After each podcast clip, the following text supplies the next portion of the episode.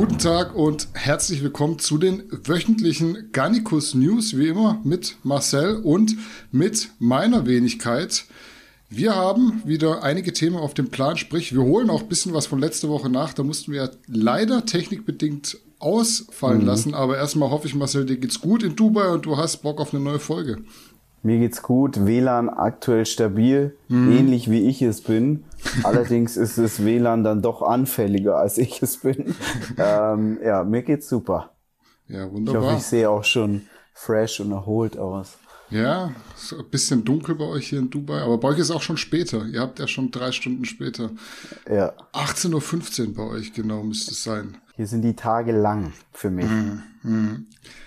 Was wollen wir als erstes machen? Erstmal mal ein bisschen Werbung, würde ich sagen. Wir haben einen Deal von GorillaWare, habe ich mir sagen lassen. Willst du den mal ankündigen? Yes, und zwar bekommen unsere Follower exklusiv 20% auf alles bei GorillaWare, also auch beispielsweise die High Tops, also die Schuhe, äh, die schicke Jacke, die Danny gerade anhat, mhm. alles.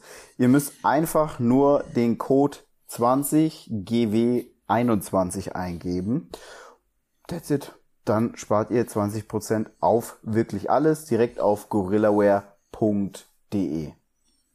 Das mal zu Beginn zur Werbung und ich würde sagen, wir machen gar keine großen Umschweife und starten direkt ins erste Thema, noch von vorletzte Woche sozusagen und ja. eher unschönen Szenen, würde ich jetzt mal behaupten wollen. Zu der Szene muss ich direkt vorneweg sagen, dass da schon immer noch so ein bisschen der Kontext fehlt, um das abschließend bewerten zu können. Nathan D. Escher hat auf Instagram ein Video seiner Gym-Überwachungskamera hochgeladen, auf dem auf jeden Fall zu sehen ist, wie er schon mit Handschellen festgenommen wurde und dann von einem Polizeibeamten ein Knie in den Bauch gerammt bekommt. Bevor sie ihn dann zusammen auf dem Boden fixieren, am Ende Polizeihund war auch dabei. Wie gesagt, es fehlt Kontext wie es zu den Szenen kam, aber denkbar wäre, dass sich der Nathan erneut dagegen aufgelehnt hat, sein Studio wegen Corona zu schließen. Ich glaube, da sieht man auch, da kommen ganz, ganz viele Trainierende raus. Du hast das Video auch gesehen. Mhm. Wie schätzt du die Situation ein? Ich weiß gar nicht, ob du die Örtlichkeit dort nicht sogar kennst. Du warst ja schon mal yeah. bei Nathan Diescher im Gym. Ich, war da schon im Gym, im Prophecy Performance, Performance Center, Center genau. Ich, ja. Äh, ja, ist so ein eigentlich ganz cooles Gym. Ähm, Vielleicht mal so ein kleiner Ausschweif. Also während in Deutschland es ja mh, mm, ja schon von den Mainstream-Medien direkt äh, eigentlich so abrasiert wird, wenn irgendwie Menschen sich gegen die Corona-Maßnahmen ähm, erheben und demonstrieren, ist das ja im Ausland gar nicht so äh, ja untypisch. Also beispielsweise, ich habe ja Verwandte und Freunde in den USA, die sagen teilweise, also wenn es dort solche Maßnahmen gäbe, das würde komplett eskalieren. In Amerika hast du ja auch immer das Problem mit Waffen, weil dort mhm. sind halt wahnsinnig viele Waffen im Umlauf. Natürlich nicht in jedem Bundesstaat, aber ist eben anders als hier in, in Deutschland. Und auch allgemein, selbst in europäischen Ländern, ist das nicht so unüblich, dass die Menschen eben ähm, ja, sich diesen Corona-Maßnahmen widersetzen. Und so hat das ja jetzt auch der Nathan D. Escher schon ein paar Mal gemacht. Und es ist jetzt so, der, der ist nicht der Einzige, aber er ist der Einzige, wo es dann eben auch tatsächlich irgendwie in den Medien etwas breiter getreten wird. Und er hat jetzt eben schon ein paar Mal sein Gym trotzdem geöffnet. Ähm, ich schätze mal, das war wahrscheinlich auch der Punkt, warum die Polizisten da zu seinem Gym gekommen sind ich find's immer so ein bisschen schwierig, dann irgendwie zu sagen, ja, die bösen Bullen, ähm, weil man weiß ja jetzt nicht, was der Nathan davor gemacht hat. Ja, vielleicht hat er eine Waffe, vielleicht hat er die bedroht. Mhm. Man muss jetzt ja sagen, wenn so Nathan die Escher vor dir steht, äh, der ist schon eine Erscheinung. Also was, der wird aktuell auch seine 130, 140 Kilo wiegen. Ähm, da ist es jetzt kein Wunder, dass dann so ein paar Polizisten äh, mehr kommen. Ähm, ja, sieht jetzt natürlich schon irgendwie nach überzogener Polizeigewalt aus, wenn da der Polizist schön mit dem Knie ihn in den Unterleib äh, reinfährt. Aber ja, man kann gar nicht so viel dazu sagen, weil man muss ja schon auch erwähnen, dass der Nathan so ein bisschen Frechdachs ist. Und äh, das kann man sich schon vorstellen, dass er da eventuell etwas gesagt oder getan hat, was dann das Ganze entsprechend provoziert hat. Hm, ich bin mir relativ sicher, dass die Polizeibeamten aber trotzdem nicht wussten, dass da eventuell Kameras laufen könnten, weil äh, so wie er es erzählt, haben sie ihm auch mit Pfefferspray ins Gesicht gesprüht. Das sieht man wohl auch, wenn man genauer mhm. hinguckt, dann treten sie ihm wohl am Ende auch noch da auf den Kopf. Also das mhm. sieht man nicht so genau, aber ich glaube, hätten die gewusst, da, da laufen Kameras, dann wären die ein bisschen anders vorgegangen, weil trotzdem so 18, 8 bis 10 Leute, Handschellen, klar, der wiegt 130 Kilo, aber es sah nicht so danach aus, als würde er da im nächsten Moment noch irgendwie handgreiflich werden können. Was er ja per se schon nicht konnte mit Handschellen, ja. Also ich kann auch die Situation in UK nicht einschätzen. Wie normal ist es da, dass die Polizei so vorgeht? Wahrscheinlich wird es ähnlich wie bei uns sein. Ähm, aber er ohne, ohne Ton, ohne zu wissen, was davor gesagt wurde oder von sich ging, ist es schwer. Und es ist jetzt auch irgendwie seltsam, dass der Nathan äh, da selber gar nicht so viel dazu sagt. Hm. Wie weit entfernt siehst du solche Szenen aus Deutschland? Also wir hatten es letzte Woche oder vorletzte Woche davon, dass man hier so sehr obrigkeitshörig ist.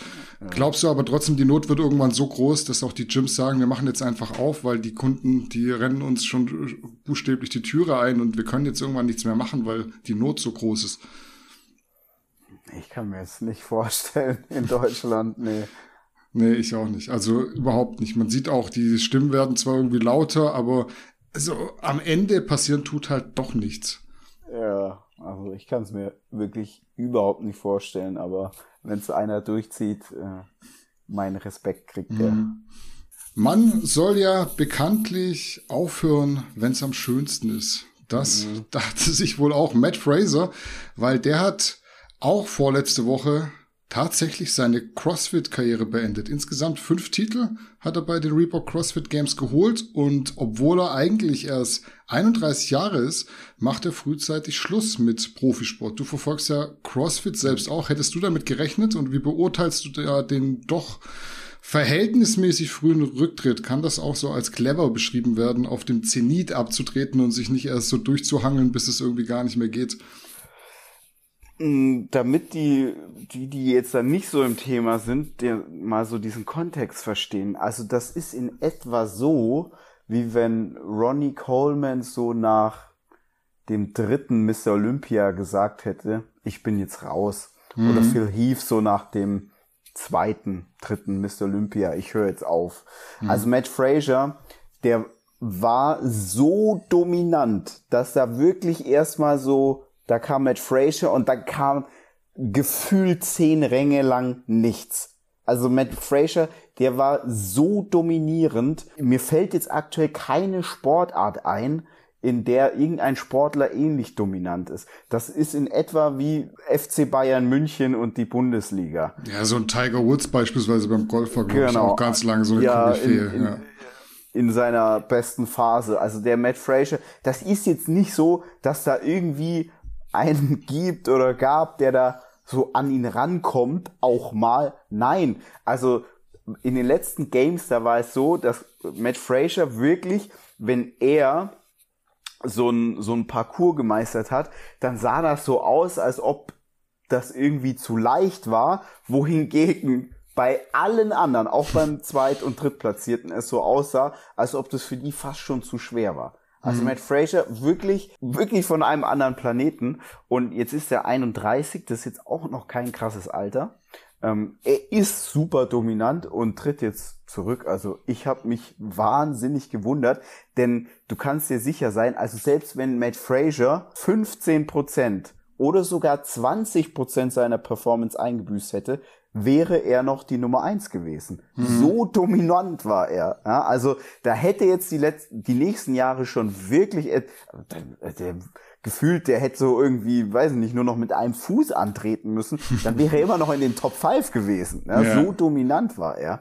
Da hätte schon sehr, sehr viel passieren müssen, damit er jetzt mal irgendwie auch nur knapp Erster wird oder gar Zweiter. Also wirklich von einem anderen Planeten. Und deswegen mich hat's total gewundert, weil er ist jetzt zumindest augenscheinlich fit.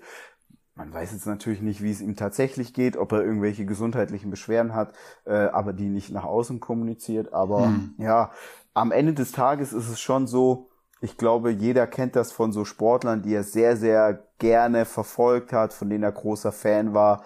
mir ging so bei Michael Jordan, Mike Tyson, McGregor etc., wenn die dann eben doch erst später aufgehört haben und nicht auf ihrem Zenit, dann ist es immer so ein bisschen ein beflecktes Erbe und entsprechend ist es so ein schon sehr, sehr cooler Move von ihm. Das zeigt dann doch auch, wie also mit Matt Fraser bei seinen ganzen Competitions, der sah immer lässig aus immer mhm. lästig so. Und irgendwie, der hat so die Arschruhe weg. Und äh, dass er diesen Move jetzt bringt, das passt dann irgendwie doch auch zu ihm. Mhm. Glaubst du, da besteht noch eine Chance auf Comeback? Jetzt ist er 31. Ich glaube, alle, die noch nicht ganz so alt sind, die wissen, man hat mal vor einem Jahr auch was gesagt. Das war jetzt äh, nicht von der Gültigkeit so, dass es nicht ein Zurück mhm. hätte geben können. Vielleicht macht er ein Jahr Pause und kommt dann wieder. Ist sowas realistisch für dich? Ja, also wahrscheinlich, wenn der jetzt auch ein halbes Jahr nicht trainiert und dann wieder anfängt, der ist so direkt vorne wieder mit dabei. Also wirklich, der Typ ist von einem anderen Planeten. Fällt mir schwer. Ich denke jetzt aber, das ist so auch ein, also das ist jetzt kein so extrem dekadenter Mensch der hat jetzt nicht so einen unfassbar hohen Lebensstandard. Und ich kann mir schon vorstellen, wenn er jetzt einfach gut gewirtschaftet hat. Man darf auch nicht vergessen, in, den, in Amerika, da hast du dann halt als Spitzensportler, der auch eine extrem starke Leistung gebracht hat, hast du halt so einen Legendenstatus und du wirst immer einfach Geld verdienen können, weil du ge genießt eben überall eine sehr, sehr hohe Anerkennung. Also hm. der wird wahrscheinlich von Reebok auch so ein Lifetime-Sponsoring bekommen können, wenn er jetzt nicht irgendwie mit Crack am Steuer oder so erwischt wird. Und daher glaube ich, der, der ist so sportlich entspannt, bei dem ist wahrscheinlich finanziell entspannt und entsprechend ähm, handelt er so stets aus der Position der Stärke heraus und dann braucht er das wahrscheinlich gar nicht. Und man muss ja jetzt auch dazu sagen, die letzten fünf Jahre war es ja so, dass da wirklich wirklich kein Sportler auch nur annähernd an ihn rangekommen ist. Warum soll er dann dann Comeback versuchen? Hm. Wir fahren fort mit Brozip. Der saß bei Kevin Wolter, der später auch noch Thema sein wird, auf dem Beichtstuhl und da hat er unter anderem gesagt, dass er keinen Stoff nimmt, noch mhm. nie Hardcore-Booster konsumiert hat, hin und wieder mal Cannabis raucht und allein mit seinem Fitnessprogramm mal im Monat sechsstellig verdient hat. Gerade die finanziellen Themen dürften wohl die meisten so sehr interessiert haben. Da wurde auch bisschen kleinlauter bei manchen mhm. Fragen. Äh, wie deutest du die Aussagen und vor allem, wie real findest du sie? Wir hatten es ja im Podcast noch neulich von Sponsoren und auch Brose mhm. hat gesagt, dass er vertraglich beispielsweise nicht auf sein Gehalt eingehen darf. Mhm. Ich fand am erstaunlichsten, dass er gesagt hat, er hätte seinen McLaren mhm. Cash bezahlt. Direkt. Das fand ich krass, weil der kostet ja eine knappe Viertelmillion, mhm. hat er gekostet. Fand ich dann schon sehr sportlich. ja, nicht nur das Auto, sondern das auch so zu bezahlen. Ähm, ich kann jetzt natürlich immer nicht so den Wahrheitsgehalt sehen, dass er jetzt auch mal irgendwie mit seinem Fitnessprogramm richtig gut verdient hat, das glaube ich. Also Brosep und dass er jetzt auch durch Sponsorings gut verdient, glaube ich auch, weil Brosep ist so einer der ganz, ganz wenigen Athleten, die ähm, wirklich aufgrund ihres Know-hows, aufgrund reiner sportlicher Faktoren bestechen und eigentlich sehr, sehr wenig drumherum. Und das mhm. hat halt dann doch sehr viel Wert, wenn man die Menschen tatsächlich wegen dem Sport abholt und jetzt zum Beispiel Kevin Wolter, mit dem er das Video ja gemacht hat, der ist jetzt ja eigentlich relativ selten wegen sportlichen, er findet bei uns relativ selten wegen sportlichen ähm, Schlagzeilen statt, sondern meistens irgendwie was anderes Spektakuläres. Und bei Brosep gibt's oft nicht so viele Schlagzeilen drumherum. Ähm, aber sein sportlicher Content kommt halt konstant gut an und es ist ja einfach auch so, ähm, oftmals ist es mehr wert, die richtigen Follower zu, Follower zu haben, als viele. Das ist mhm. ja jetzt auch so, weiß ja selber, besprechen wir auch intern oft, das ist ja auch der Wandel bei Gannikus. Früher sind wir auch sehr auf Masse gegangen und möglichst wachsen und viel und mittlerweile sagt man aber, nee, ist schon okay, wenn man so gesund schrumpft und dann eben eine sehr loyale und sehr qualitativ hochwertige Followerschaft hat. Und die hat Brosep. Und dann kannst du auch immer gut verdienen, weil, ihr wisst ja, was ich immer sage, Geld folgt Wert und ein Brosep kann einfach bei Sponsoren für viel Wert sorgen, weil er eben ein hohen Influence bei seinen Followern, äh, Followern hat. Ne? Und das, daher auch das Wort Influencer, während jetzt irgendwie eine Olle, die ihren mehr oder weniger knackigen Arsch in die Kamera hält, halt wenig Influence auf andere Menschen hat, ist jetzt ein Brosep schon jemand, der viel Influence auf andere hat was so das Sportliche angeht. Da, ich bin mir schon ziemlich sicher, dass Brosep einer der bestbezahlten Athleten in Deutschland ist. Ich würde sogar sagen, was so Sponsorings angeht, ist Brosep wahrscheinlich der bestbezahlte in Deutschland. Es kann sein, er hat es ja nicht gesagt, was er verdient. Und auch andere sagen es ja. nicht, dürfen es wahrscheinlich nicht sagen. Was ist so der ich Gedanke da mal dahinter? eine Zahl gehört und okay. daher, wenn die stimmt, dann ist Brosep auf jeden Fall der Bestverdienende in, in Deutschland. Ja. Du wirst jetzt wahrscheinlich nicht sagen, aber was glaubst du ist der Grund, dass es so sponsorenseitig verboten wird, darüber zu reden? Glaubst du, es ist einfach so simpel, dass sie sagen, wir wollen gar nicht, dass, nicht mal, dass die Leute wissen, was der verdient, sondern dass andere Influencer nicht irgendwie sich vergleichen und sagen, hey, wieso verdient der eigentlich Summe X Zum und Beispiel. ich nur Summe Y? Ja. Also zunächst einmal ist es ja auch für, für nicht für jeden immer greifbar, warum verdient wer was, ja. Also alleine, wenn in Deutschland darüber debattiert wird, dass Frauen irgendwie genauso viel im Fußball verdienen sollten wie Männer, das ist ja so eine komplette Bullshit-Diskussion, weil wenn Frauenfußball einfach ein höheres Interesse erfährt, dann fließen da auch mehr Gelder rein. Ja? Mhm. Also ich glaube, eine Steffi Graf oder äh, wie heißt sie, Djokovic, äh, die haben sich jetzt nie darüber beschwert, dass sie weniger verdienen äh, wie Männer, weil die haben, die haben wahrscheinlich mehr verdient als 99 Prozent der Männer. Wahrscheinlich haben Steffi Graf und Boris Becker ich glaube sogar Steffi Graf hat eine Zeit lang mehr verdient als Boris Becker. Kann gut sein. Weil ja. sie, weil sie einfach eine viel, mh, mm, ja, Boris Becker war jetzt ja schon auch so Ups and Downs und Steffi Graf, diese astreines Image. Die wird hm. bestimmt mehr verdient haben als Boris Becker. Und ja. ist eine Frau. Also, ja, guck auch mal beim Tennis, wenn Grund. du da bleibst, Serena Williams, Venus Williams im Tennis. Also, genau. die waren ja, ja also Idole also, in den USA das Geschlecht ist egal. Ja, mhm. und äh, übrigens bei Brosep, ja, äh, da kommen wir auch wieder zu, zu, zu einem anderen Faktor. Ist auch egal, ob du äh, aus dem Iran oder sonst irgendwo kommst. Mhm. Brosep ist so ein Typ, der liefert konstant sehr qualitativen Content ab und deswegen wird er mit, wenn er nicht am meisten verdient, dann wird er mit am meisten verdienen. So, mhm. also damit jetzt alle alle Gender und Migration und was da alles heutzutage gibt, woran man sich aufhängen kann, das spielt keine Rolle. Wenn euch die Menschen mögen, mögen sie euch. Wenn ihr ein Arschloch seid, mögen sie euch nicht. ist ganz einfach. Ja, so, aber so. nochmal zu dem, zu dem Verdienst, sorry. Ähm, Natürlich kann es jetzt nicht jeder verstehen, warum verdient der so viel, ähm, weil nicht jeder versteht, was für einen Wert er für eine Marke stiften kann. Das da fängt schon mal an. Und der zweite Grund, wie du schon gesagt hast, äh, nicht jeder Konsument kann das verstehen und schon lange nicht jeder Influencer. Du weißt selber, du hast jetzt ja durch den Podcast mit sehr vielen Leuten Kontakt, mit denen du früher äh, immer nur indirekt Kontakt hattest, die dir meistens auf der FIBO nicht mal Hallo gesagt haben. Mhm. Äh, und und äh, da weißt du selber, dass da jetzt äh, der ein oder andere, dem scheint, ähm, scheinen die Instagram-Likes schon so ein bisschen zu Kopf zu steigen. Mm. Und da versteht jetzt halt nicht jeder, ähm, dass nicht jeder so einen Impact auf seine Followerschaft hat wie ein Brosep. Mm. Und dementsprechend ist es alleine schon äh, deswegen, würde ich das als Sponsor wahrscheinlich auch so handhaben, weil manche Egos sind doch größer, als sie sich in Wirklichkeit erlauben könnten. Mhm. Und da immer zu, man muss sowieso schon mit denen viel diskutieren. Und wenn die dann auch noch wissen, wer da was bekommt, Danny, du warst diese Woche live dabei bei so einer Geschichte. Also, äh, du hast sie ja selber auch am Ende klären müssen. Ähm, ja.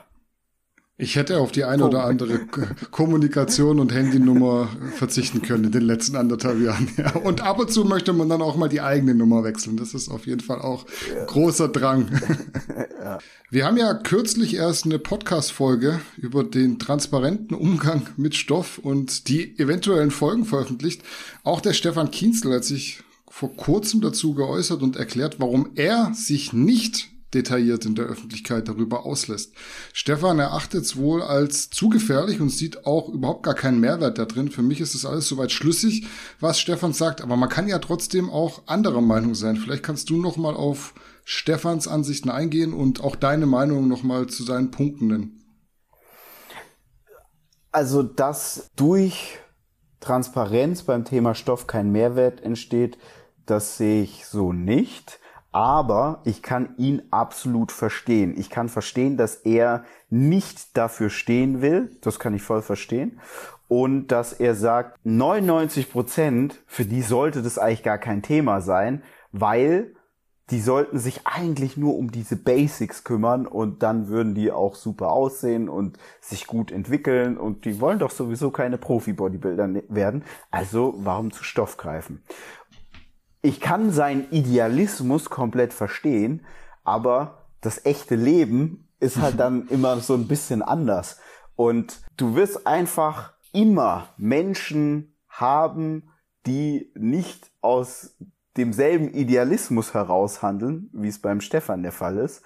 Und du wirst sie auch nicht davon abhalten können. Also wenn ich mir überlege, wie ich damals war, war es gut, dass ich angefangen habe zu stoffen? Nein, kompletter Bullshit. Ja. Hätte ich lassen sollen. 100 Prozent. War eine unfassbar dumme Entscheidung. Hat man mich davon abhalten können? Vielleicht. Ja, ich will jetzt gar nicht sagen, nein, auf gar keinen Fall. Aber vielleicht, vielleicht auch nicht. So. Und jetzt gibt's aber viele, die kannst du nicht davon abhalten. Ähm, und jetzt gibt's auch viele, die wollen einfach die haben anderen Idealismus, die haben andere Beweggründe, die haben dann vielleicht, die hängen nicht so an, am, auch wenn es jetzt so grotesk klingt, aber die hängen nicht so sehr an ihrem Leben, an ihrer Gesundheit. Die wirst du davon vielleicht nicht abbekommen. Ähm, viele werden vielleicht schon auch daran hängen, aber wollen es dann eben besonders richtig oder schonend machen. Also nicht jeder ist ja ein Max Matzen, wenn es ums Thema Stoff geht gibt ja auch sehr, sehr viele Menschen, die fangen mit einer milden Kur erstmal an und tasten sich dann hoch. Und für diese Menschen sind dann solche Informationen natürlich schon so ein Stück weit Gold wert. Aber am Ende des Tages ist natürlich so, ich bin schon beim Stefan, ich kann ihn verstehen, aber so, so ist halt die Welt nicht, dass irgendwie alle ihr volles, naturelles Potenzial ausreizen, dass alle irgendwie, dass sich niemand asozial benimmt, dass keiner den anderen beklaut, dass keiner irgendwie den anderen äh, über den Tisch zieht, etc. etc. Ja, also wenn eben alle Menschen sich an die Regeln halten würden, dann würde es keine Polizei brauchen. Und mhm. daher ist diese Vorstellung natürlich richtig schön und ist halt so eine ja fast schon romantische Vorstellung. Aber ich halte es nicht für realistisch. Man muss aber sagen, so wie der Stefan Kienzel seinen Content gestaltet, können die Menschen sehr, sehr, sehr viel davon mitnehmen. Ich finde auch, er ist eine super Person. Er ist so ein Typ, hat die Szene auch gebraucht. Ich finde das sehr gut, was er macht. Mhm. Ähm, ich finde auch seinen Idealismus gut, aber ich bin halt so eine Realist und ähm, entsprechend, äh, ja, das ist so meine Sicht darauf. Aber mich würde auch mal deine Sicht darauf interessieren. Also ich glaube, ein ganz, ganz großes Problem ist, dass sehr häufig von davon ausgegangen wird, dass es sehr, sehr, sehr viele, sehr, sehr viel dümmere Menschen gibt als man selbst. Und mhm. dadurch sagt man einfach, naja, die sind wohl zu blöd, um das hier alles richtig zu verstehen, also muss ich so machen und so machen und so machen. Auf der anderen Seite gibt's dann wieder oft die gleichen Personen, die denken, ja, es gibt auch sehr, sehr viele Leute, die super, super klug sind und weil ich mhm. ihnen jetzt sage, trainiere richtig, ess richtig, lässt so das dann bleiben mit dem Stoff. Und ich glaube, das ist halt nicht so. Die allermeisten sind so in der Mitte der, der mhm. Gesellschaft. So, und da würde ich auch mich dazu zählen, da zähle ich auch dich dazu. Äh, du hättest mir jetzt in einem Frühjahr des Jahres 2016, als bei mir losging mit leistungssteigernden Substanzen, da hättest du mir sagen können, was du wolltest. Mhm. Also auch meine Eltern hätten sagen können, ah, du siehst doch gut aus und ich hätte, mhm. ich vertraue denen, was die sagen. Ich hätte das im Leben nicht sein lassen. Also ja, auf keinen Fall. Und da glaube ich, ist es so gut, dass es einen Gegenpol gibt zu den Max Matzens und Iron Mikes. Einfach, dass man so auch eine bisschen Plural, Pluralität hat, auch in dem mhm. Stoffthema. Aber ich tue mich immer schwer, wenn man so anderen was einbläuen möchte, weil ja. ganz vielen Leuten, denen ich gesagt habe, lass es bleiben mit dem Stoff und ich habe selber genommen, alle haben es gemacht und als mich dann ja. irgendwann so nach ein, zwei Jahren wieder jemand gefragt hat, soll ich es machen oder nicht, habe ich immer gesagt, du mach's, weil du, wenn du mich jetzt schon so fragst, du wirst es eh nicht lassen, egal was ich dir ja. sage, habe ich keine Energie ja. mehr reingesteckt. Also das, was du sagst, ist natürlich so ein sehr, sehr guter Punkt, so diese kollektive Blödheit. Man muss jetzt schon auch sagen, das ist natürlich auch so ein äh, etwas, was in gerade, also ich weiß, er kommt aus Österreich, deswegen sage ich, in der Dachregion so sehr mhm. vorgelebt wird. Ähm, die Menschen hier sind es einfach gewohnt, äh, schon so ein bisschen bevormundet zu werden und nicht so eine hohe Eigenverantwortung ähm, zu übernehmen. Und das ist halt schon so ein bisschen dieser Ansatz der kollektiven Blödheit und wie du gesagt hast, ja, viele sind so zu dumm, um damit umzugehen, was ja auch richtig ist. Also das ja. ist so gar keine Frage. Du hast die Menschen, die sind einfach, die sollten es definitiv sein lassen. Ja? Mhm. Das wäre besser, wenn die sind zu dumm. Die sind zu mhm. faul, sich da Wissen anzueignen, zu undiszipliniert und zu dumm. Daher, ich verstehe seinen Ansatz vollkommen, aber du hast natürlich auch die Menschen, die nicht zu dumm sind oder die da, also die meisten machen am Anfang nicht alles richtig. Mhm. Wenn es ums so wie sie beim Training und bei der Ernährung nicht alles richtig machen, machen sie es auch beim Stoff nicht richtig. So wie ja. kein Mensch irgendwas am Anfang richtig macht irgendwo. So, das, also wenn ich jetzt irgendwie morgen was Neues anfange, mache ich es auch nicht richtig. Das ist normal. so, jetzt muss man dazu sagen, ist halt die Frage, ähm, lande ich deswegen früher im Grab oder nicht? Ja, äh, aber auch das ist ja die Entscheidung von jedem selbst. Ja, das also ist zumindest die das, Konsequenz, die sie tragen müssen. Auch wenn das so grotesk klingt, aber wenn ich jetzt sage, okay, ich mache das und äh, die Konsequenz XY nehme ich in Kauf, dann kannst du das vielleicht nicht nachvollziehen, weil du sagst, ey, boah, mir ist aber meine Leber irgendwie schon viel wert und ich will alt werden. Okay, dein Ansatz, ich will nicht alt werden, mir mhm. ist egal. So, ist jetzt bei mir nicht so, aber mhm. ihr wisst, was ich meine. Wie es bei Rich Piana der Fall war. Rich Piana hat immer gesagt, all gas, no breaks. So. Mhm. Und das whatever war sein, seine, genau, whatever it takes, genau. So. Und äh, der war sich darüber schon im Klaren. Man muss es nicht verstehen, man muss es nicht teilen. Wichtig ist eigentlich nur, dass man anderen nicht schadet. Das mhm. ist alles. Solange man nicht anderen schadet, darf man alles machen. Auch Görki hat ein durchaus interessantes Video mit Gossip-Potenzial, muss man an der Stelle sagen, mhm. vor zwei Wochen hochgeladen und darin von Kooperationsanfragen gesprochen, bei denen es am Ende nie zu einer Zusammenarbeit kam. Mit dabei unter anderem Simon Teichmann beziehungsweise Body IP und Prozis, Prozis, ich weiß nicht, wie man es ausspricht, aber auch, auch Ralf Settele auf jeden Fall im Namen von Jim Aesthetics damals und Ben Sattinger damals im Namen von Wemmer, das vermute ich zumindest mal anhand der abgekürzten Namen, die Görki teilweise da ja benutzt, mhm. hat dich das Video unterhalten beziehungsweise neue Erkenntnisse hervorgebracht oder vielleicht auch alte Erkenntnisse bestätigt, die du von gewissen Protagonisten der Szene hattest? Für mich waren es eher so äh, alte Geschichten oder Geschichten, die ich schon kannte. Also beispielsweise bei Prozis weiß ich, die zahlen so den Athleten sehr viel Geld und was sie halt auch machen, was natürlich auch für den Athleten sehr wertvoll ist, sie zahlen viel Ad-Budget. Das heißt, mhm. Wenn ein Athlet bei Prozis signed, dann muss er natürlich für Prozis Werbung machen, wie bei jeder Firma. Ist ganz normal. Plus Prozis sponsert einfach auch immer den Content, die YouTube-Videos in dem Fall. Und äh, ja, diese YouTube-Videos bekommen dann viele Aufrufe. Dann eben nicht organisch, sondern eben paid das ist für den Athleten natürlich sehr, sehr viel wert, weil dadurch, äh, also viele verstehen das schon mal gar nicht und die denken dann, oh, okay, krass, eine Million Views, der ist ja voll krass im Game. Ähm, und es macht den Athleten natürlich insgesamt größer, mehr shiny. Äh, das ist viel wert, aber das ist jetzt nichts, was, äh, was ich jetzt noch nicht wusste oder noch nicht gehört habe. Aber natürlich ein normaler Follower, der jetzt nicht überall connected ist, für den ist das sicherlich interessant zu hören.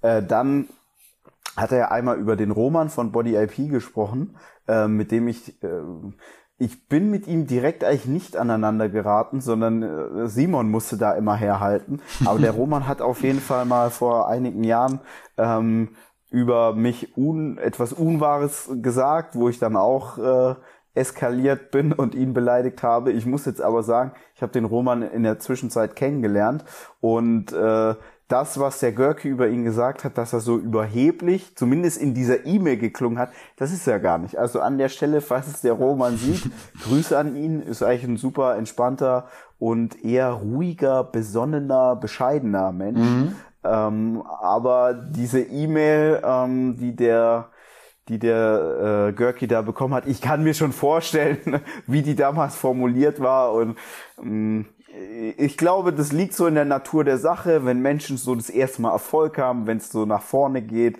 wenn man noch nicht so paar Tiefschläge bekommen hat, ähm, äh, Steuernachzahlungen, Shitstorms etc. Das lässt einen immer sehr, sehr erden. Ja, und wenn das aber noch nicht eingetreten ist, fühlt man sich immer wieder Geiste und äh, das war eben wahrscheinlich bei Body IP aktuell damals diese Phase. Also heute sind die ja auch sehr, sehr entspannt. Dann äh, das mit Ralf und Gym Aesthetics ich, ich, ich habe das Video angeguckt, aber ich weiß jetzt gar nicht mehr, was er da konkret dazu gesagt hat. Ähm Bei Ralf war es, der hat den Görki beim Essen belästigt mit seiner Freundin und hat dann auf eine schnelle Entscheidung gedrängt. Das hat dem Görki okay. nicht so gefallen. ja, ja, ja, ja, genau. äh, stimmt, ja, gut. Ähm, ich glaube, auch da dasselbe, ja. Die haben sich natürlich damals bei Gym Aesthetics wie die Kings gefühlt ähm, zu dem Zeitpunkt, also das kann man sich ja heute gar nicht mehr vorstellen. Die, die hm. jetzt irgendwie 20 sind oder 18, die denken jetzt, was labert der? Damals war Gym Aesthetics größer als Gymshark. Ja. Und die hatten die besseren und cooleren und fresheren Klamotten als Gymshark. Mhm. Das kann man sich jetzt gar nicht mehr vorstellen, weil Gymshark einfach jetzt so in eine Liga spaziert, ähm, wo sie jetzt bald irgendwie so jetzt nicht Nike und Adidas, aber vielleicht so einer Marke wie New Balance oder so mhm. Hallo sagen. Also die, die sind schon krass unterwegs mittlerweile. Aber das in der, innerhalb von einer sehr kurzen Zeit. Und damals war Gym Aesthetics halt, das waren, das war die Brand. Die haben damals Ulysses gesponsert und lauter solche Nummern. Ja. Ähm, daher ja, auch da kann ich, äh, das ist halt, wie gesagt, immer wenn noch keine tief, wenn noch keine Schläge in die Weichteile gekommen sind, ähm, dann neigen die Menschen dazu, ein, äh, herumzulaufen, als hätten sie ein S auf der Brust. ja, der Demut fehlt so ein bisschen, ja. Ja. Ende letzter Woche hat auch die Mainstream-Welt sogar mal in den Fitnesssektor geschielt, nämlich wegen der Comeback-Ankündigung von Sophia Thiel. Mittlerweile ist auch ein Erklärvideo veröffentlicht worden, in dem Sophia auch ausführt, wie es zur, war ja am Ende fast zweijährigen Auszeit kam. Sie wollte da jetzt das Wort Burnout nicht in den Mund nehmen, aber ich glaube, wenn man so zwischen den Zeilen liest, ich bin, ich tue mich immer schwer mit dem Wort Burnout und Depression, aber ich glaube, es hatte so sehr, sehr viel damit zu tun.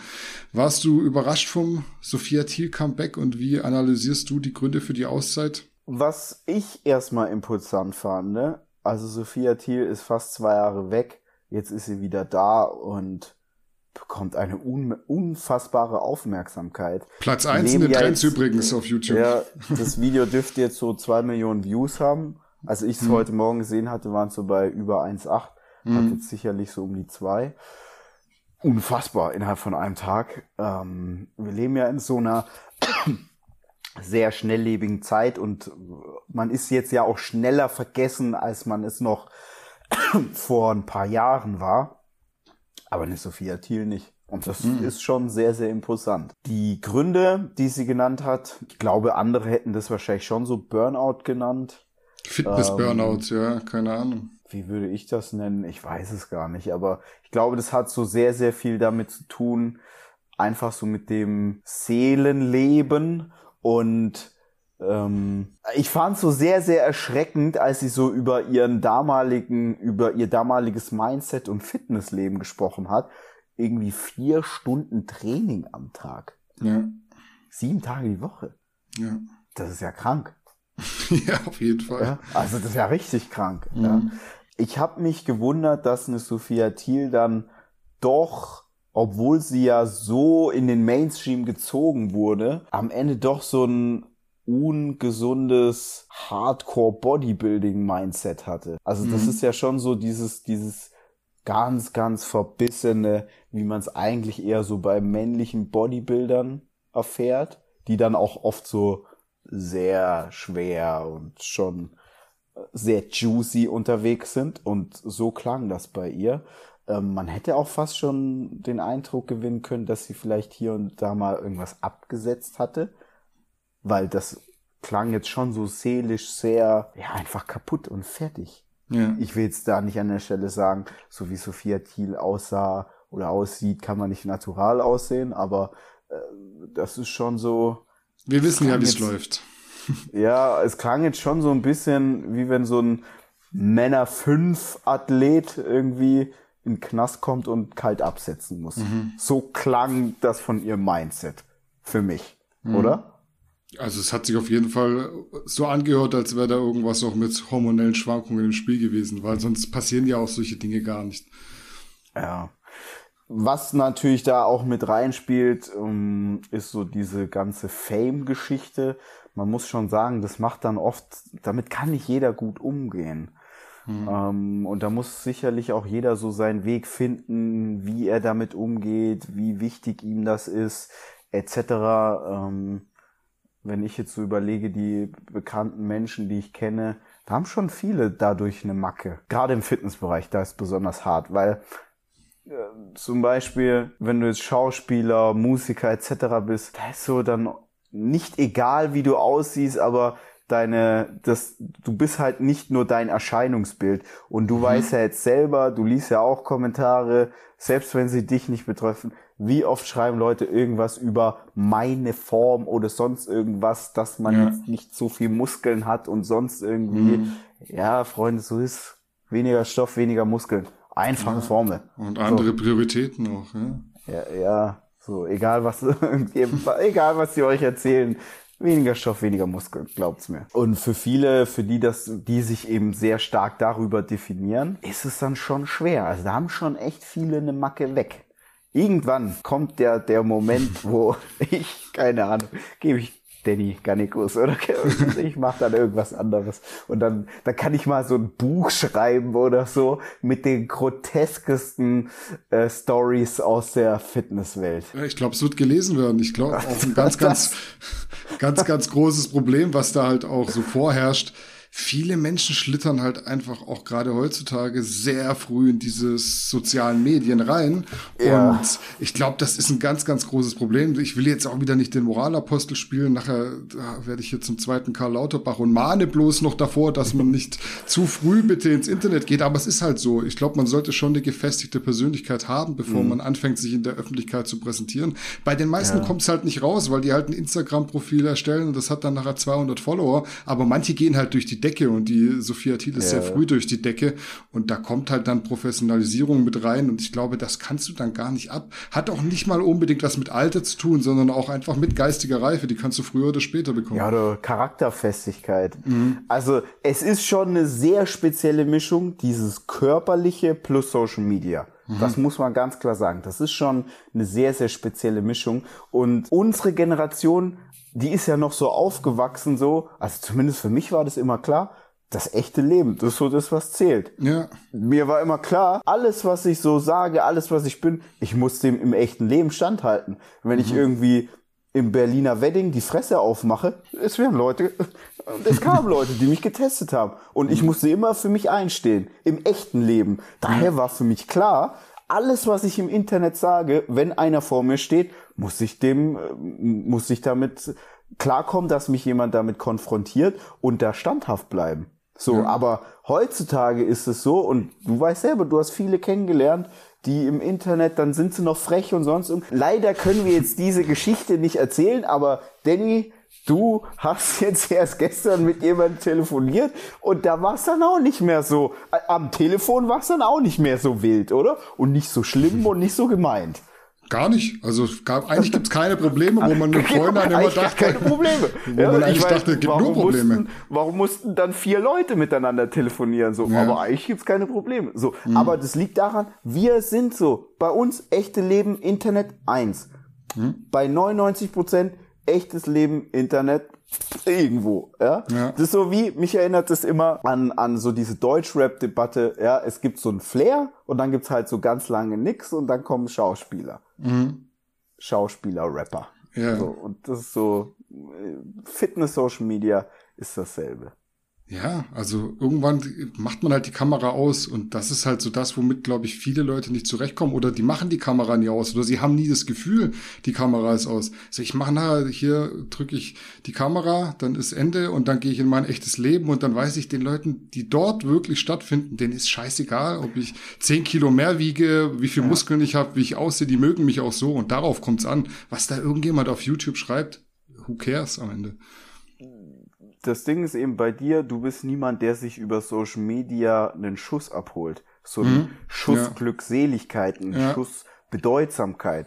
Bei den Personen ist es aber so, die sind dauernd am Handy. Wenn du mit denen essen gehst, dauernd am Handy. So, mhm. weil sie darüber permanent diese, ihr Ego füttern, diese Bedeutsamkeit äh, erhaschen wollen, weil sie niemals in die Wüste der Bedeutungslosigkeit schlittern wollen. Mhm. So, und das ist halt, damit kann nicht jeder umgehen. Und äh, ich kann mir schon vorstellen, so eine Sophia Thiel, junges Mädel, die geht da von 0 auf 300. Also ich kann mich noch dran erinnern, als sie äh, mit Karl, e, das erste Mal in den Karl S. Videos war und bei Ercan in seinem, in, in seinem, äh, ja, Hardcore Mini-Gym trainiert hat.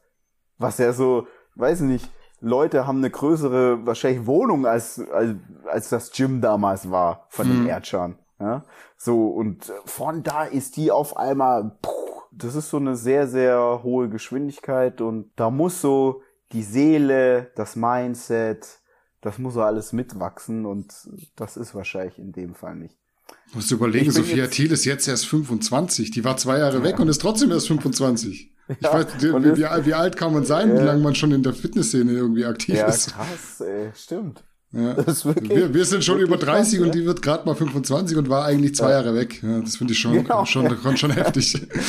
Und hat jetzt mal kurz an einem Tag, wenn du bei Google News reingehst, überall Sophia Thiel mhm. zurück. Ja. Das ist schon imposant, ja. Der Lockdown wurde ja inzwischen bis in den März verlängert, ich glaube bis 7. Und das bedeutet natürlich, Fitnessstudios in Deutschland sind weiterhin dicht. Darauf hat jetzt in der Tat McFit reagiert, was ja alle immer so nicht gedacht hätten. Und an zehn verschiedenen Standorten ganz Deutschland Outdoor-Gyms errichtet, um den Mitgliedern über die Vergabe von 45-minütigen Zeitslots, glaube ich, eine Möglichkeit zum Training zu geben.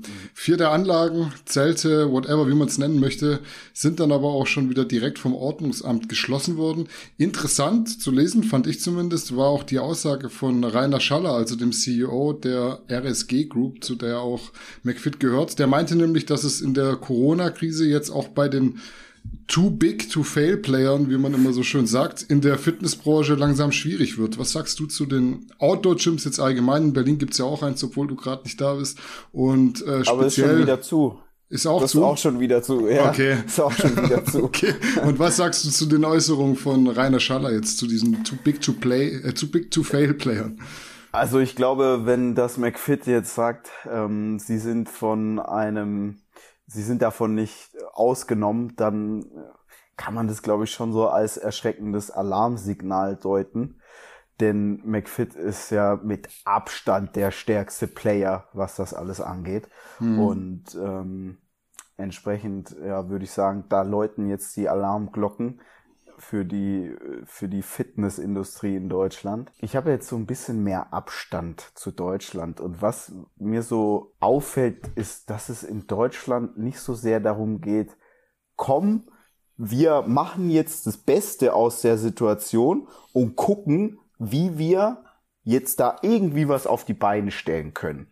Das ist so nicht die Mentalität in Deutschland, sondern die Mentalität ist, ich habe mehr Recht als du, ich kenne die Regeln besser als du und ich mach, ich verbiete jetzt. Mhm. Und das finde ich so schade, weil es ist doch gut und wichtig, dass da Unternehmen gibt, die findig sind, die sich etwas einfallen lassen, damit sie nicht kaputt gehen damit Menschen Sport machen können, damit Arbeitsplätze erhalten bleiben, etc. Das ist ja das, worum es am Ende des Tages geht. Man kann nur einen Lockdown jetzt machen, weil Deutschland wirtschaftlich stark ist, aber das ist halt nur, weil da Firmen gibt, äh, die, die Geld verdienen, die Menschen ein Gehalt bezahlen. Das ist ja nicht das kommt ja nicht von da oben. Das kommt auch nicht von der Angela Merkel, weil die irgendwie am Baum schüttelt oder ähnliches, mhm. sondern ich habe so den Eindruck, in Deutschland wird oft vergessen, warum man sich aktuell den Luxus dieses Lockdowns leisten kann und dass dieser Luxus endlich ist. Das ist nicht unendlich. Und ich finde es schade, dass da, dass da nicht eher daran gearbeitet wird, wie können wir zusammen aus der Situation das Beste machen, weil man muss jetzt einfach mal sagen, und ich will jetzt kein Corona leugner oder sonst irgendwas, aber dass es jetzt nicht das Beste ist, wenn die Menschen nur noch in der Bude sitzen und Fernseh glotzen äh, und im Homeoffice arbeiten, das ist jetzt nicht das Beste für die Menschheit. Ja, auch wenn das so ein Virus ist. Man sollte Wege finden, wie man für die Allgemeinheit wirklich das Beste auf die Beine stellen kann. Und vielleicht gibt's da eine Möglichkeit, dass Menschen irgendwie draußen Sport machen. Hm. Und so dieses, wir sind, wir sind eins, wir sind eine Nation, eine Community und wir wollen jetzt das Beste für alle, für das große Ganze. Dieses Gefühl fehlt in Deutschland komplett. Jeder möchte erhabener sein in, in seiner, in seiner Ideologie, in seinem Denken, in seinen Regeln, aber es geht nicht darum, zusammenzuhalten und zusammen etwas Schönes, Großes aufzubauen. Und das finde ich eigentlich so, ich finde es erschreckend und ich finde es schade. Denn hier gewinnt man schon eher den Eindruck, das Ordnungsamt ist so der Feind. Ja. So, und das ist schade, weil es müsste eigentlich so sein, McFit müsste dieses Konzept haben, dann müsste das Ordnungsamt kommen und dann müsste das Ordnungsamt sagen, ey Jungs, cool, dass ihr euch was überlegt, aber schaut doch mal, stellt doch die Geräte noch irgendwie einen halben Meter auseinander, da noch mal so ein äh, Spender hin, bap, bap, bap, bap. Hm, dann kommen wir aber morgen so, wieder, nehmen das ab und passt. Nee, was machen wir? Genau, wir machen eine Woche zu. ist es doch cool und äh, dann, dann ziehen die Menschen, dann zieht man an einem Schrank. Aber es ist nicht so, sondern es gibt die Partei, es gibt die und dann ist die der Feind und wir wollen jetzt das unterdrücken und es ist immer so, so, so, so eine Grantigkeit und Grimmigkeit in Deutschland, die so, es gibt keinen Grund dafür. Hm. So, die vom Ordnungsamt, die haben nichts davon, wenn jetzt da Menschen nicht Sport machen können. Die haben nichts davon, wenn sie denen nicht helfen aber sie machen es nicht. Warum? Ja, ich muss denen ja nicht helfen. Mein, mein Job ja. ist ja hier nur.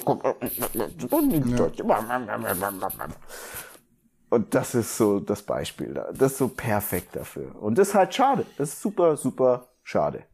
Ja, ich glaube, so während jetzt andernorts schon geguckt wird, wie kann man damit leben, wie macht man es am positivsten, wie du sagst, für alle, genau. suchen wir irgendwie immer noch Gründe, warum man weiter zulassen kann. Also so habe ich mittlerweile das Gefühl, wir suchen Gründe, ja. wo gar keine Gründe sind, wo Mutationen auftreten in anderen Ländern, die machen auf, die Zahlen gehen runter und wir haben Angst mit einem der besten, wenn nicht sogar dem besten Gesundheitssystem der Welt, das wir ja nicht überlasten wollten, was wir auch nicht geschafft haben zu überlasten, suchen wir Gründe, um weiter zuzumachen. Und das ist so ganz schlimm. Ja. Und ich sehe, was ich sehr interessant finde, dass McFit sich jetzt zu diesem Schritt entschieden hat. Es ist ja eine Reaktion auf etwas aber mhm. eine sehr, sehr späte Reaktion. Ja. Und das zeigt mir, wie schlecht diese Situation vorhersehbar war, die jetzt gerade da ist, weil alle haben gedacht, ey, du kannst doch nicht ein Jahr lang das Land runterfahren und zumachen. Mhm. Deswegen, wir warten jetzt erstmal, wir sind ein großer Player. Ja, vielleicht gehen andere Studios kaputt, die schlucken wir dann, vielleicht auch so mit der Mentalität, was ja nicht mal verwerflich ist. Also das ist Kapitalismus. Ich bin kein Feind von Kapitalismus irgendwo. Aber Überleg mal, jetzt sagt sogar McFit, wir, wir reagieren darauf jetzt, weil irgendwann müssen wir was machen. Hätten die gewusst, was jetzt gerade abgeht, hätten die viel früher reagieren können und es wäre vielleicht viel mehr Dynamik in die Sache reingekommen und mehr Menschen wären aufgestanden, weil 12 Millionen Fitnessstudio angemeldete, die sind ist ja auch eine Wucht irgendwo, die wollen auch trainieren. Mhm. Also ich glaube, das ist so sehr schwer vorhersehbar gewesen, dass die, dass die Regierung sagt so, nö, nö, wir machen jetzt weiter zu, gucken wir mal im März, viel Spaß. ja, also das finde ich so erschreckend, dass nicht dieses wir gemeinsam gucken jetzt, was wir hier am besten machen können, wie wir das am besten machen können, sondern ein die gegen die. Und das ist halt so schade und es gibt keinen Grund dafür. Und das ist so das Groteske in Deutschland. Und das ist auch der Grund, warum jeder, der länger im Ausland war, sagt, ja, irgendwo anders haben die Menschen weniger Geld zwar, aber die sind glücklicher. Und es ist eben einer der Gründe, weil es nicht so ein Gegeneinander ist. Es geht nicht so, darum, Hauptsache irgendwie gegen etwas zu sein, Hauptsache etwas zu verbieten. Äh, mir ist schon klar, es geht jetzt auch da nicht darum, Hauptsache etwas zu verbieten. Ich sage das so überspitzt. Ja, aber es, äh, wie ich gesagt habe, eigentlich müsste das Ordnungsamt, die müssten gemeinsam einen Plan schmieden. Hm. Das müsste eigentlich. Aber dann sagen die vom Ordnungsamt, äh, nee, das ist ja nicht mein Job. Wenn du auf Deutschland guckst von außen, ist ja. ja, so. Und das ist schade weil das nimmt sehr, sehr viel Stärke äh, dem großartigen Land und ist so lustig, weil die ganze Welt, die im Oh, cool, Germany und dann nennen sie dir zehn coole Sachen in Deutschland und die in Deutschland sagen, ist es dann so, ah nee, man braucht ja keine S-Klasse und die ganze Welt guckt auf Deutschland, oh krass, S-Klasse, was mhm. für ein Auto. Oder Wir machen das und stellen her und sind grimmig. Ja. Der neue Maybach, oh, was für ein Auto. Und in Deutschland, man braucht doch kein Maybach. Ja, irgendwas schlecht geredet. Und das ist schade, ja. ja. Den Abschluss für heute machen wir mit einer kleinen Netty or Not Diskussion. Das mögt ihr ja immer. Und die starten wir mit William Bonek. Der hat letzte Woche ein Bild von einem Wettkampf aus dem Jahr 2009 hochgeladen und explizit gesagt, er sei zu diesem Zeitpunkt komplett natural gewesen. Ich sehe schon, du arbeitest hier an deinem MacBook und mhm. guckst dir wahrscheinlich das Bild an. Wie schätzt du es denn ein, wenn du dir diese Aufnahme so anschaust? Also ich habe mir das Bild vorher natürlich äh, schon angeguckt äh, und ich guck's mir jetzt auch nochmal an, damit ich nicht sage, was ich irgendwie später bereuen könnte. Aber also ich finde es sehr imposant, dass William Bonek vor über zehn Jahren schon so aussah. Mhm. Also wie lange der schon ein krasser Bodybuilder ist. Das finde ich hart. Mhm. Ähm, man sieht auch schon damals keine wirkliche Schwäche gehabt. Also ist jetzt ein Foto, aber Beine krass, Arme krass, mhm. Schultern, Brust, also Abs sieht man gut. Ähm, der ist halt schon, ey, da sieht man mal, wie lange es dauern kann, bis ein Profi mal auf seinem Zenit ist. Weil 2009 sah der ja schon unfassbar krass aus. Mhm. Halte ich das für möglich, dass der dort natural war? Also eins ist klar, ein William Bornick, der hat die perfekte Genetik. Der hat auch die perfekte Proportion. Mehr geht nicht. Aber ich kann mir das niemals vorstellen, dass das natural machbar ist. Niemals. Nee, auf keinen Fall. Also ich habe mir auch direkt gedacht, es ist halt auch immer so, ich finde es immer schwierig. Also klar, man kann in so einer Parallelwelt leben und sich das so ganz lange einreden. Ja, damals habe ich ja bloß drei von den blauen Tabletten und dann noch ein ML davon, das war ja nicht so viel. Oder man vergisst es irgendwie absichtlich und quatscht dann so daher, als würde man das mhm. selber gar nicht mehr genau wissen. Aber mach doch solche Fässer nicht auf. Also klar, man muss immer noch so die Restwahrscheinlichkeit kann auch sein, zu einem Prozent war er da wirklich natural.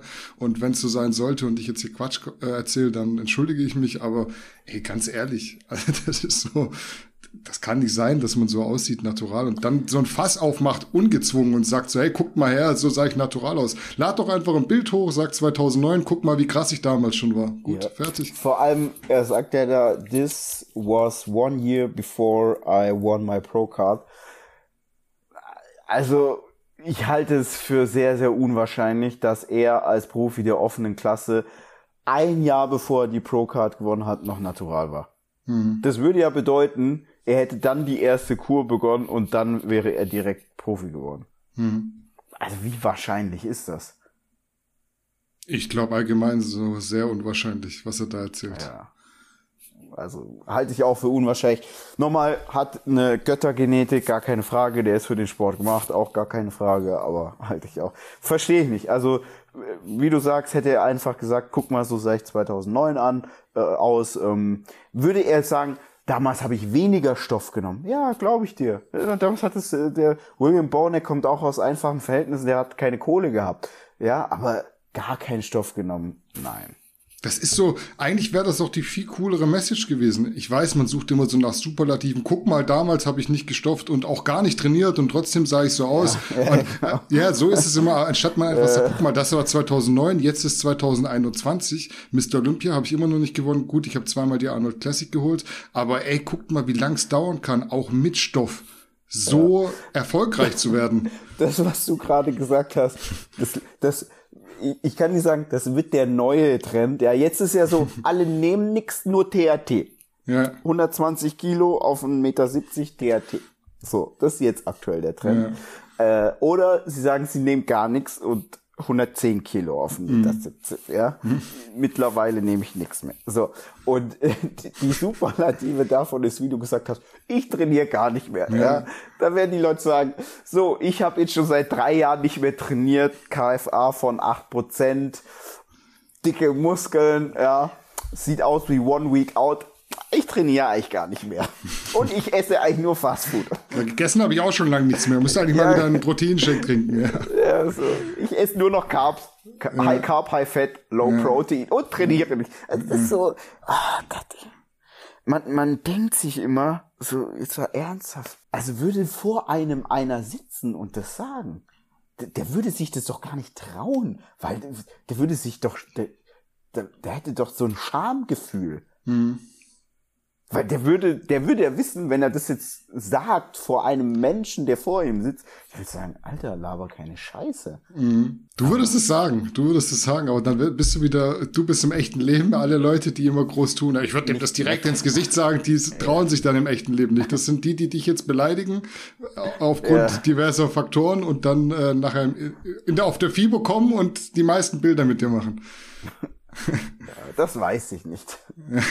Mutmaßung meinerseits, aber wir können noch weiter mutmaßen, weil im Zuge der Netty or Not Debatte gab es letzte Woche noch einen weiteren Kandidaten, der für Diskussionsstoff gesorgt hat, nämlich Kevin Wolter. Nach insgesamt acht Jahren Stoff hat er selber zugegeben, mit Unterbrechungen aber wohlgemerkt, hat äh, Kevin wohl seit zwei Jahren keinen Stoff mehr angefasst. Jetzt sieht der Kevin nicht so aus wie William Bonek 2009, aber ich glaube, jeder, der Kevin so anguckt, das ist schon imposant und krass, was der noch so für, für Dimensionen mit sich rumträgt. Was sagst du dazu? Kann man die Ausmaße halten, wenn man nichts mehr ballert? Oder müssen wir vielleicht mal einfach die Definition von nicht mehr ballern verändern? Weil dann heißt es nachher wieder, ich mache eine Hormonersatztherapie ja, mit genau. 500 Milligramm, weil bei mir wirkt es mit 250 Milligramm nicht so, wie es soll. ja. Ist ja so. Also was Der die Leute alle erzählen. Ja. ja. Also, ähm, ich habe jetzt mal extra geguckt, weil ich habe Kevin jetzt auch schon länger nicht mehr live gesehen.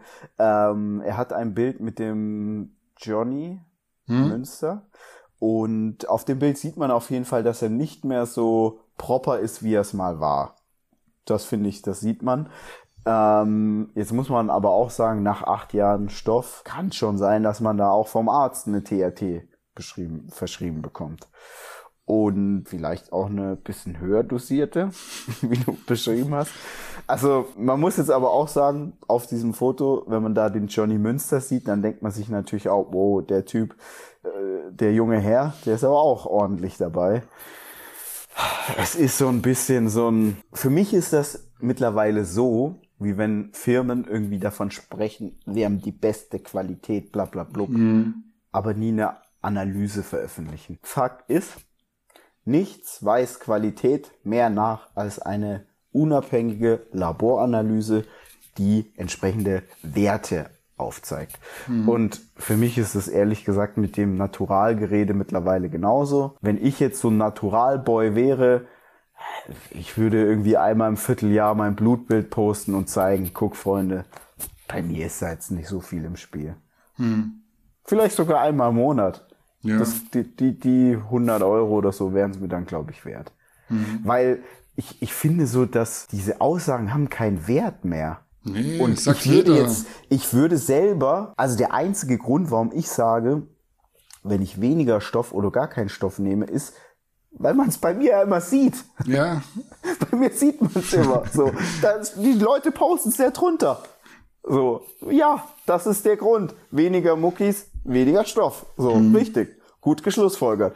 Ich mache da kein Hehl draus. So, äh, aber ich sage das ja proaktiv nicht. Nur wenn jemand irgendwas sagt, sag ich, ja, wenn du jetzt guckst, ich sehe nicht mehr so aus wie vor zwei Jahren. Warum? Weniger Stoff. So. Ähm, die gehen damit aber immer hausieren und das, da finde ich so, das hat doch keinen Wert mehr. Wer glaubt es denn noch? Daher an den nächsten Natural Poster Boy, mach immer Analysen.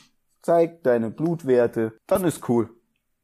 so würde ich es auch machen. Einfach Vor so allem- jedes Backuppen, was man sagt und nicht immer bloß in die Welt rausschreien. Kontrollieren kann sowieso keiner. Das ist immer Richtig, so. das sind so, das sind so. Nonsens-Aussagen, so, pff, weiß ich nicht, das ist so wie, wie viel irgendeiner verdient oder sonst irgendwas und dann kaufen sie sich Gucci-Pullis. Ja, als ob ein Gucci-Pulli sagt, was du verdienst.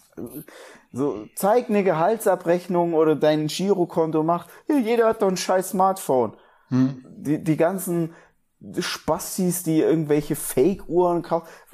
Kauft euch doch keine Uhren mehr, kauft euch keine Klamotten, postet doch einfach nur noch Screenshots von eurem, von, nee, nicht Screenshots, die kann man einfach faken, so, macht Videos, iPhone, jedes scheiß iPhone kann Screen aufnehmen. Geht rein in euer Konto, nehmt auf, zeigt doch das. Ihr müsst keine scheiß Klamotten mehr und Uhren und sonst Autos und sonst irgendwas. Macht doch das. Und genauso die Netties alle, ja, geht, zeigt Analysen und dann ist gut.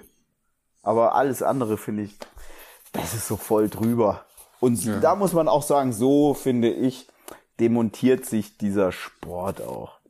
Ja, es geht auch um nichts anderes mehr. Geht bloß noch, wer hat, wer hat, wer hat mehr erreicht mit weniger Investment? Wer hat quasi nicht trainiert, nicht gegessen, nicht gestofft und lag eigentlich bloß rum und hat Chips gefressen und es sieht am krassesten aus. Und Ja. die Leute sagen dann, er hast schon gesehen, der per Person XY, die trainiert gar nicht mehr und sieht immer noch krass aus. Und der Marcel, der ballert die ganze Zeit und dann hört er auf und trainiert immer noch weiter und dann sieht er aus wie eine Wurst. Das kann ja irgendwie, also irgendwas stimmt da doch nicht. Also Ja, der Marcel, der, der, der, das ist ein richtiger Loser. Ja. Das ist ein Loser. Ja. Das ist schon wirklich sehr, sehr grotesk. Aber ähm, wie, glaube ich, überall in jeder Szene, in jedem Bereich, es gibt immer so gewisse, irgendwann ist so der Peak erreicht und dann ähm, sind es die Leute auch so, diesen Satz, diesen Leid, diesen Bullshit zu hören. Und äh, ja, das wird auch hier in dieser Szene passieren.